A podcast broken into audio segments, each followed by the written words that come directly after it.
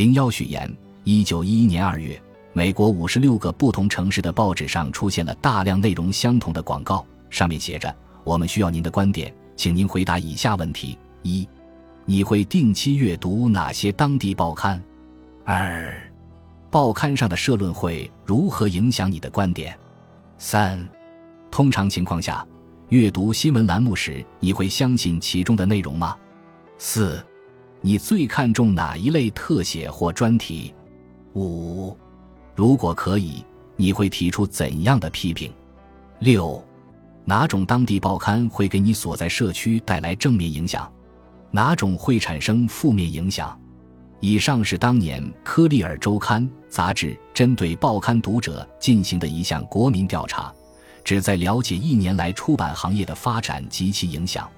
如果所投稿件能从这五十六个不同城市的所有回信中脱颖而出，成为最佳文章，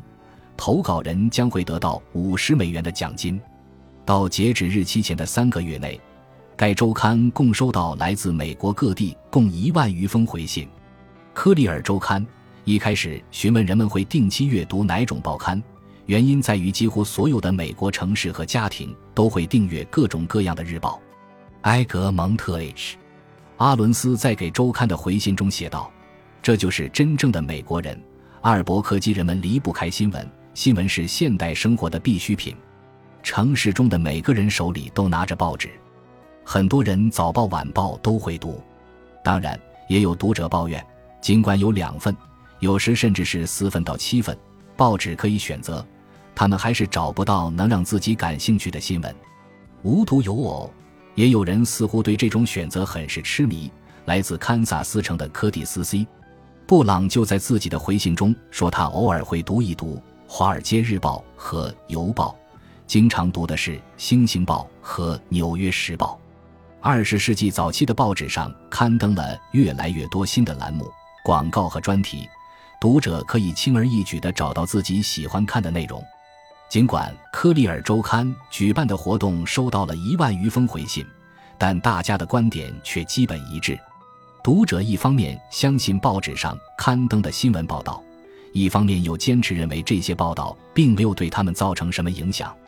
他们既鄙视那些从旧金山和纽约报纸上传播到他们家乡的哗众取宠又耸人听闻的报道，又对这些报纸所做的调查表示赞赏。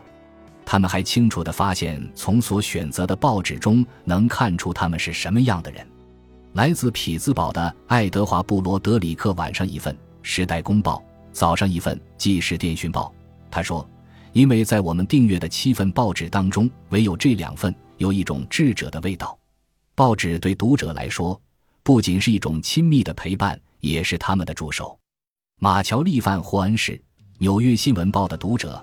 他喜欢该报周日版上迷人的布林克利女孩，这些女孩子的图片成为二十世纪一二十年代很多女性追求时尚的风向标。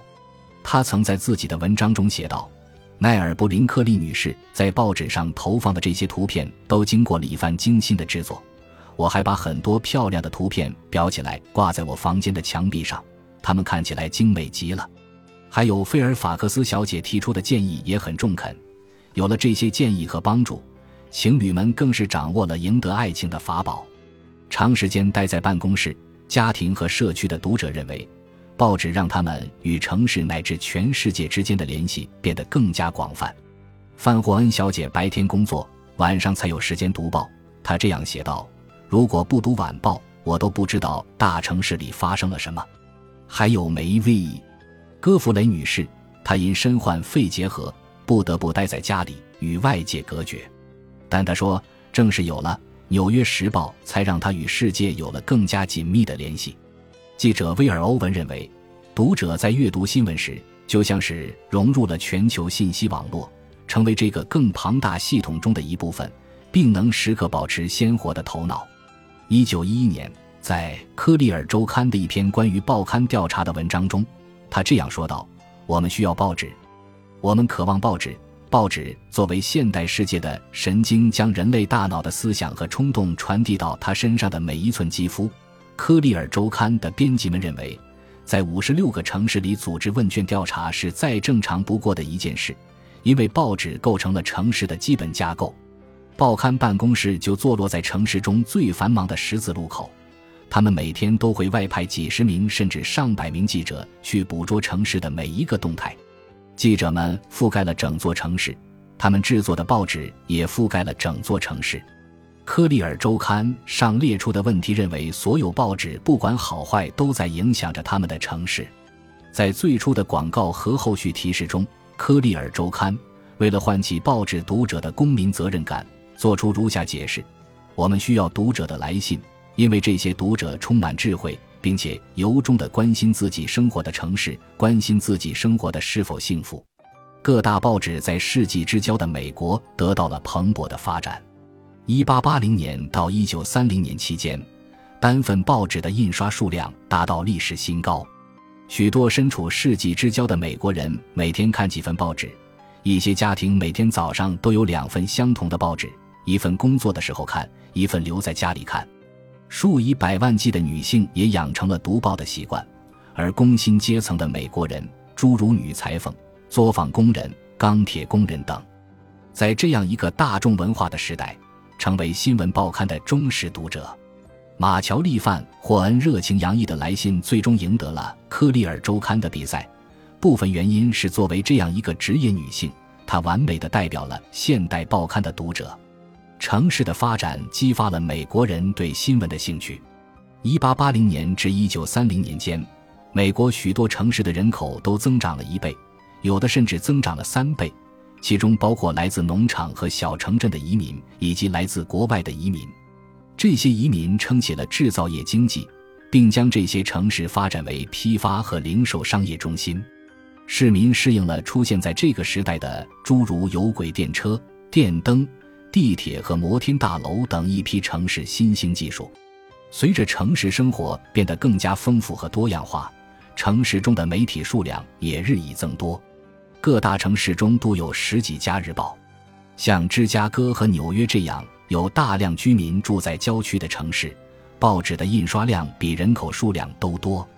这本书讲述了1880年至1930年间报纸和城市的相关历史。他追踪记录了两个同时发生的过程：城市如何衍生出报纸，报纸又如何造就城市。报纸不仅记录了历史，也参与了历史。报纸不仅是信息的仓库，也是变革的工具。这本书的价值在于带领读者走入独家新闻的多彩世界。它在娱乐读者的同时，也让读者领略到如何应对这个充满未知和变化多端的世界。报纸传播了当地的物流信息，让读者能够在城市或在以城市为中心的周边地区生活，为读者展示了阶层和群体修养与成功的本地化定义，还将城市与地区之间的关系变得更加富有想象力，让读者可以想象自己的经历，想象未来的生活。它也成为读者与其都市邻里之间的纽带。二十世纪二十年代，在整个发展进程的尾声。报纸开始脱离他们的城市背景，通过联合服务或连锁渠道发布的新闻文章和图片，报纸的编辑们一样能拼凑出令人满意的文章，且无需委托当地新闻机构。